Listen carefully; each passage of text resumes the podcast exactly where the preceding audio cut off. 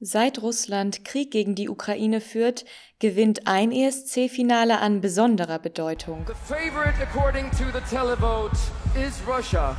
But will their points be enough to pass Ukraine? Es ist der 14. Mai 2016 und kurz vor Schluss der Punktevergabe sieht es so aus, als könnte Russland die Ukraine doch noch überholen. Aber dann. It's not enough to pass Ukraine!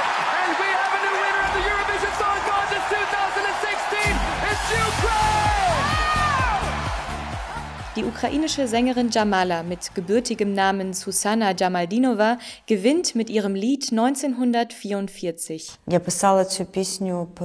habe dieses Lied über meine Urgroßmutter geschrieben, die von der Krim deportiert wurde, damals 1944.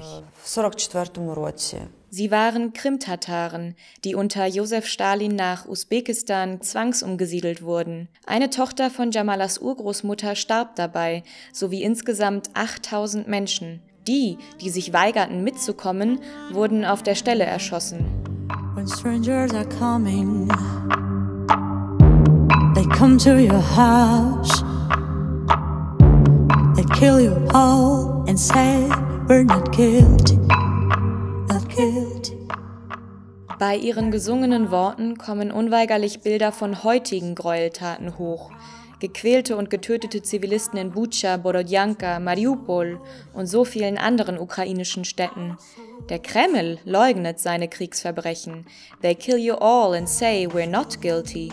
Damals wie heute. Ben bu yerde yaşamadım Im Refrain wechselt Jamala ins Krimtatarische. Sie singt, ich konnte meine Jugend dort nicht verbringen, weil ihr mir mein Land wegnahmt. Wenn ich heute diese Strophen singe, sind sie plötzlich wieder so lebendig. Wenn ein Land ein anderes angreift, verändert sich alles. Der ESC hört auf, ein normaler Wettbewerb zu sein und wird zu einem Forum für Botschaften, die laut herausgesungen werden.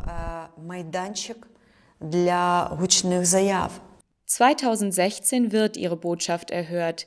Sie singt zwar vom Schicksal ihrer Vorfahren, aber alle, die ihr zuhören, denken dabei an die Annexion der Krim durch Russland 2014. Dieses Jahr wird Russland einen Tag nach Beginn des Krieges vom ESC ausgeschlossen und die ukrainischen Vertreter Kalush Orchestra gehen als Favoriten ins Rennen mit ihrem Lied Stefania.